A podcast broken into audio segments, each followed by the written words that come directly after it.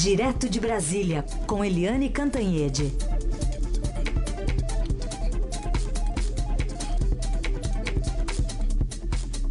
Eliane, bom dia.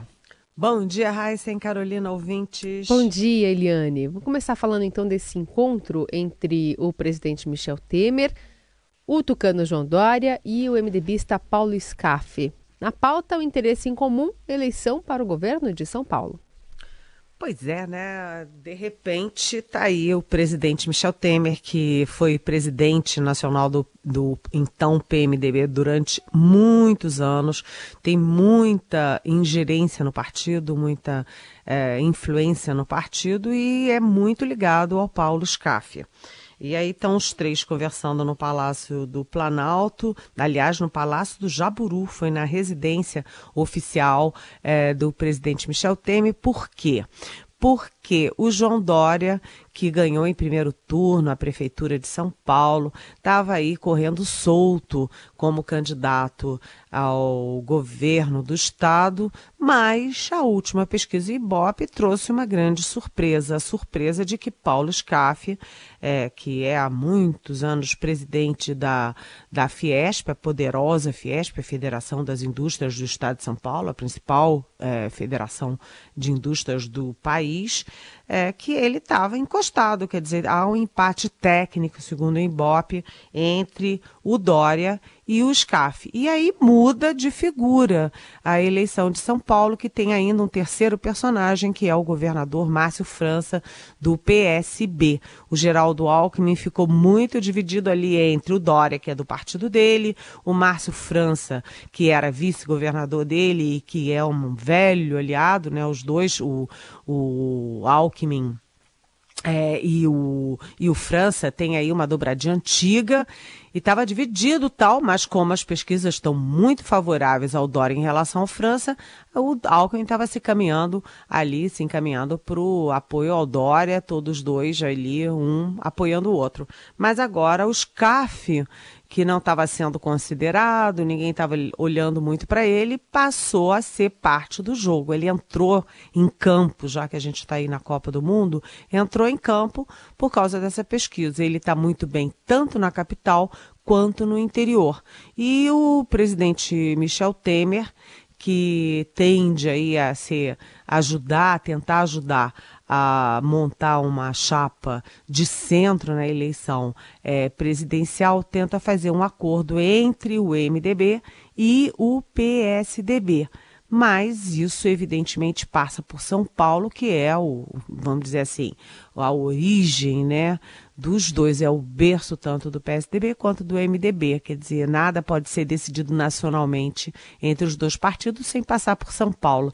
É, eu andei aí sondando os participantes do jantar de ontem, não ficou nada decidido, mas aí existe, evidentemente, uma movimentação para tentar um acordo que seja Dória-SCAF no plano estadual e um acordo do Alckmin com o Henrique Meirelles na eleição presidencial. Lembrando que o Marconi Perillo, que é de Goiás, que é o estado do Henrique Meirelles, e é do, da, enfim, do comando da campanha do Alckmin, ele está tentando fazer uma chapa do Alckmin para presidente com o Meirelles para vice-presidente. Vamos ver como é que isso caminha, né? Interessante aí, então, os dois principais concorrentes, né, liderando as pesquisas, se encontrando com o presidente Michel Temer. O Eliane, o ex-prefeito de São Paulo, Fernando Haddad, agora vai ser advogado do ex-presidente Lula. Ele foi até buscar carteirinha na OAB, né? Exatamente. E por que que o Haddad, o Haddad é formado em direito, né? Ele é é, tem, tem OAB e tal, foi buscar lá a carteirinha e tá todo prontinho e vira advogado da, do ex-presidente Lula, que já tem uma multidão de advogados, todos eles batendo cabeça, inclusive um ex-presidente do Supremo Tribunal Federal, Sepúlveda pertence. Por que, que o Haddad entra? Porque essa carteirinha da OAB é o passe livre do Haddad na cela do Lula em Curitiba. Então é, é a forma que, o, que eles encontraram para que o Lula e o Haddad possam conversar não exatamente sobre a defesa, que está muito bem coberta, com 78 é, recursos, etc., mas sim para que Lula e Haddad possam conversar sobre eleição presidencial. E aí a gente fica é, vendo claramente que todos os passos do Lula são no sentido de dizer: primeiro, ele diz que vai ser candidato, vai registrar a chapa de, é, de, até dia 15 de agosto, que é o prazo final de registro de candidaturas. E do outro lado, Lula, com o pé no chão, já trabalha o Fernando Haddad para ser o plano B do PT, ou seja, o Lula amanhã.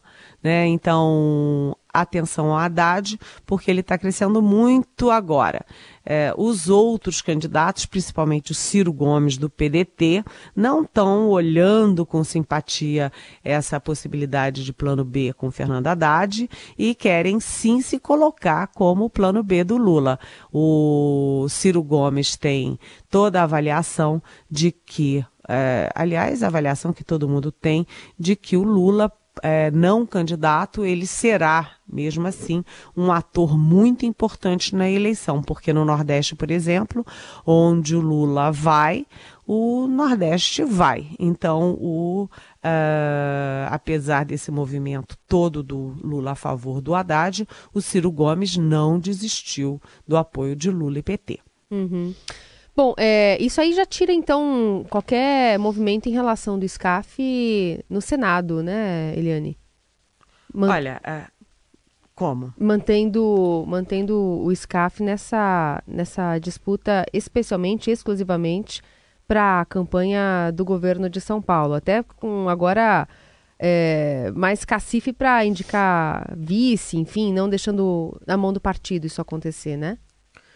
É, Carolina, o, a política é assim, né? O Henrique Meirelles é candidato à presidência, mas se não colar, ele será um bom candidato a vice se alguém se interessar por isso. Hum. O SCAF era colocado como um candidato a governador com a possibilidade de ser vice né?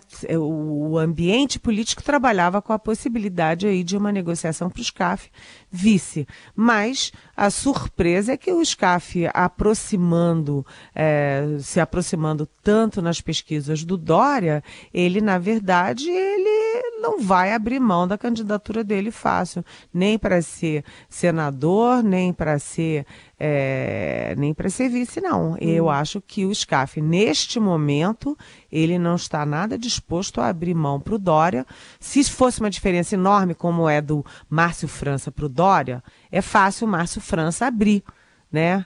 Uh, mas pro, pro SCAF não está nada fácil, uhum. não. Ele está muito determinado a ser candidato ao governo. Aí eu não sei como é que o Temer vai se sair dessa, porque se ele for candidato contra o Dória, isso prejudica uma aliança nacional é, do PSDB com o MDB. Aliás, hoje aqui tem um destaque na coluna do Estadão, falando do presidente do DEM, o ACM Neto, que desembarca hoje em Brasília, onde intensifica a última rodada de reuniões para definir os rumos do partido nas eleições presidenciais. Traz na mala o resultado de uma pesquisa qualitativa. É, com 43 deputados, o DEM está rachado sobre apoiar Geraldo Alckmin ou Ciro Gomes. Né? Na bola dividida, o pedetista sai na frente com leve favoritismo.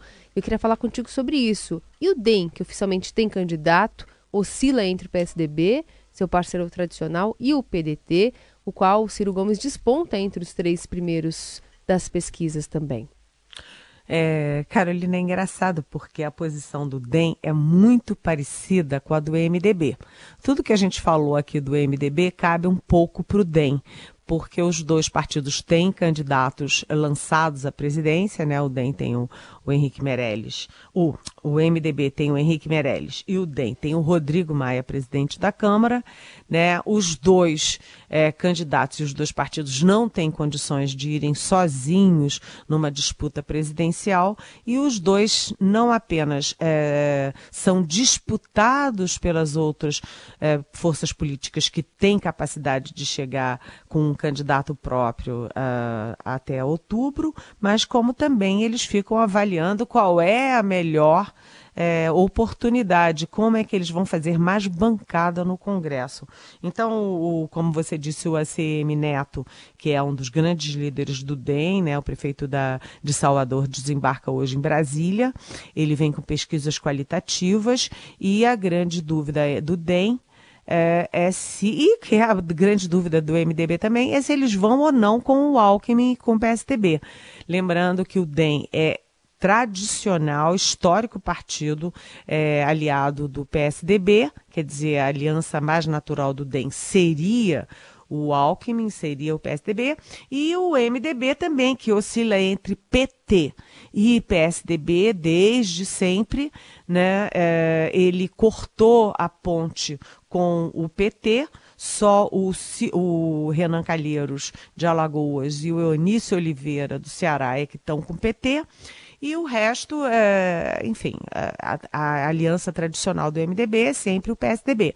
Mas os dois estão relutando em manter essa aliança. O DEM é, trabalha fortemente com a alternativa de fechar com o Ciro Gomes do PDT. PDT e DEM não tem muito a ver, né? Aliás, tem muito pouco a ver mas o Ciro Gomes é, precisa de tempo na televisão, precisa ampliar seu raio de atuação, de influência, então ele negocia tanto a esquerda com o PSB quanto a direita com o DEM. Essa negociação ainda vai demorar um tempinho, mas mas aí atenção, porque isso tudo influi muito no resultado, porque é tempo de televisão, é recursos, é palanque estadual, palanque municipal.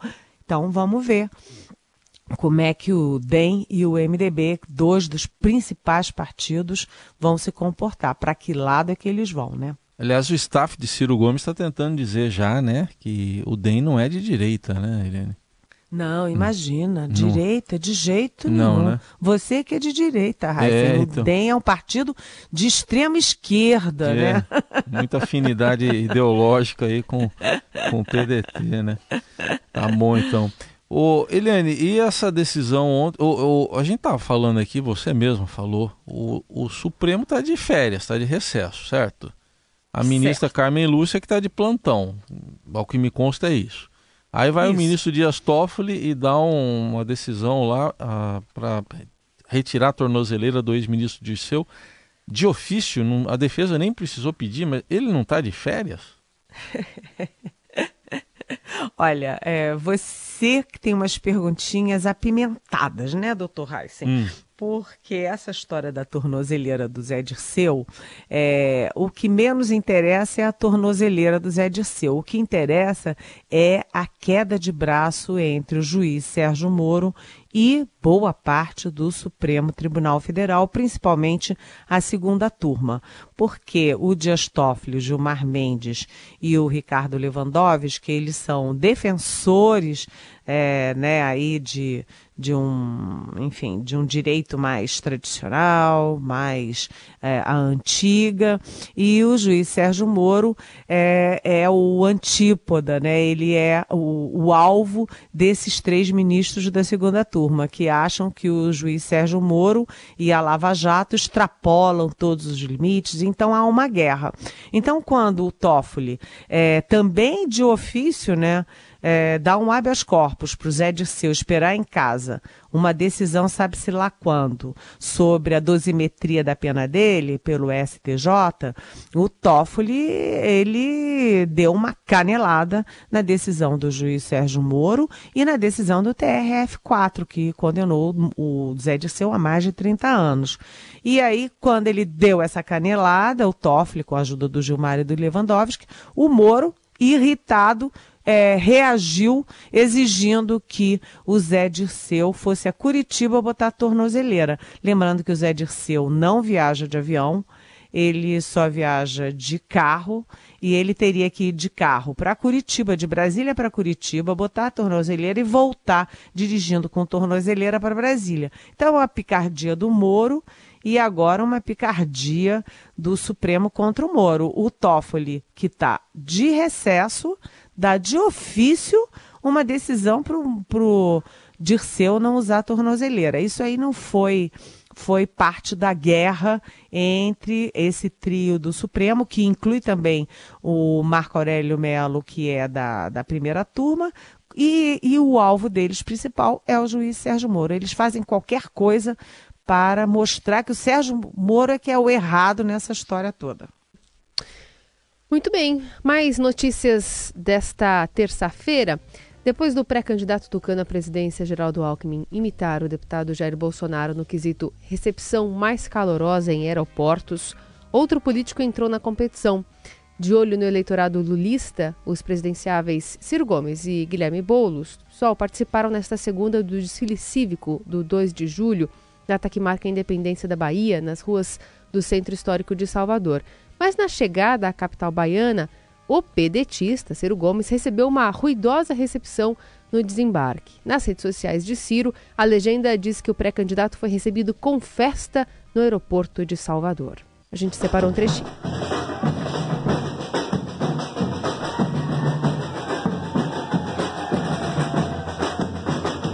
Essa batucada toda tem no centro Ciro Gomes segurando um tambor mandando ver ali no saguão. Eu não entendi uma coisa. O pessoal tava passando lá com o tambor, porque foi espontâneo, né? Tava passando lá e aí viu o Ciro, foi. vamos batucar. É. Foi exatamente isso. Ah, foi bom. isso, Eliane? foi, foi, foi assim. Todos eles passam. Imagina, o Geraldo Alckmin estava passando no aeroporto e aí, de repente, um monte de gente tucana que ele não via há muito tempo apareceu uhum. ao mesmo uhum. tempo ali. Gente, a política faz cada mágica, né? Surpresas da vida, né? As coisas que afagam o coração desses Só políticos. faltou alguém dizer, Ciro, você por aqui. Não, uma... Quer essa baqueta? Segura ela aqui, né? Incidência. Mais ou menos isso que aconteceu. Tá bom. Vamos para uma pergunta aqui de um ouvinte, Thaís Correia do Butantan. Você pode mandar pergunta para Eliane, hashtag pergunte para Eliane nas redes sociais ou então 994817777, nosso WhatsApp. E Eliane, é, a, a Thaís Correia está perguntando, Eliane, por que as delações da Odebrecht em São Paulo estão sendo contestadas no Ministério Público? Oi, Thaís. Bom dia, bem-vinda.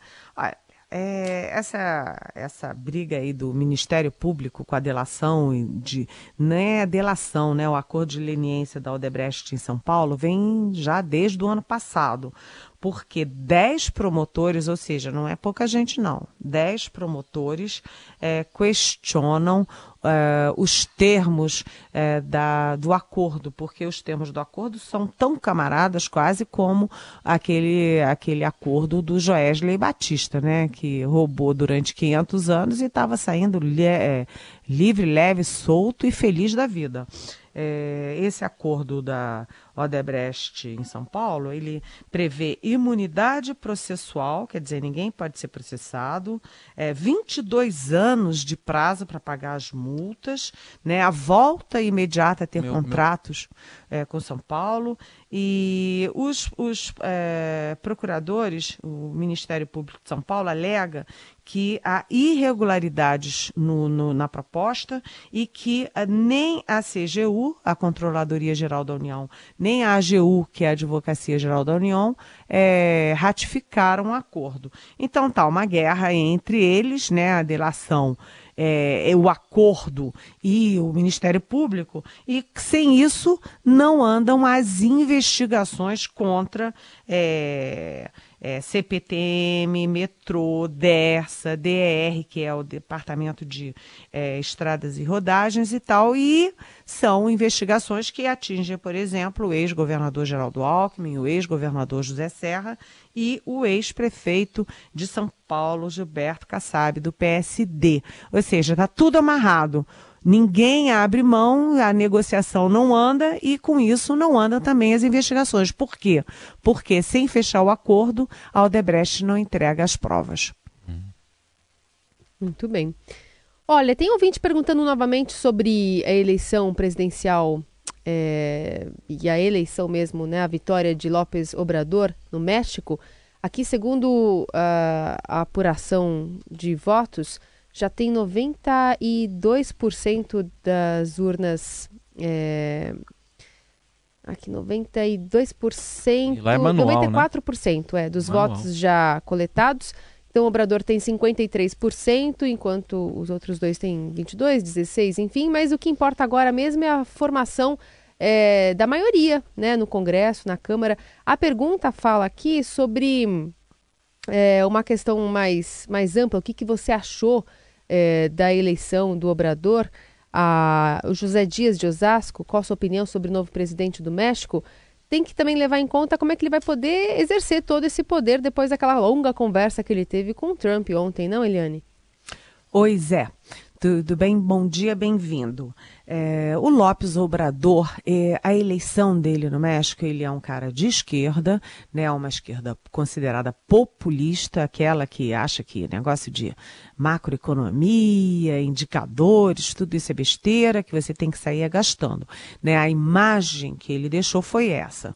Agora, ele foi eleito pela primeira vez, uh, o, o, o México chega à esquerda, porque o PRI sempre mandou no México, né? A vida inteira mandou no México, né? Tanto que o atual é, presidente é do, do PRI e o candidato do presidente ficou em terceiro lugar com uma margem muito pequenininha de votos.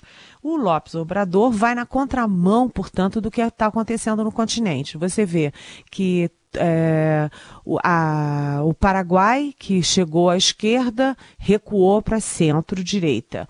A, a, Argentina, que estava à esquerda, recuou para centro-direita. O Brasil, que estava à esquerda, recuou para centro-direita. Há um movimento no continente no sentido contrário, saindo da esquerda e indo para centro-direita. E o México fez um, no sentido contrário, indo para a esquerda. Agora, a gente vê como funciona o pragmatismo. Primeiro, o Lopes Obrador vai ter maioria no Congresso, isso é super importante para ele poder ter força política, poder fazer o programa de governo dele. Isso é importante. Segundo, ele é de esquerda, é populista, tudo bem, bacana, mas a primeira providência foi uma troca de telefonemas entre o Trump e o Obrador. Isso é super importante porque política é pragmatismo, não é só ideologia. Né? Então, o México é, não adianta ele ir lá e dar um soco no nariz do Trump, como aliás muita gente no mundo gostaria, mas sim de dialogar. E o Trump, por mais, enfim, é, vamos dizer assim, idiosincrásico que ele seja, ele também não está rasgando nota de dólar. Ele sabe que ele não pode viver as tuas com o México, então ele foi gentil, telefonou para o Obrador.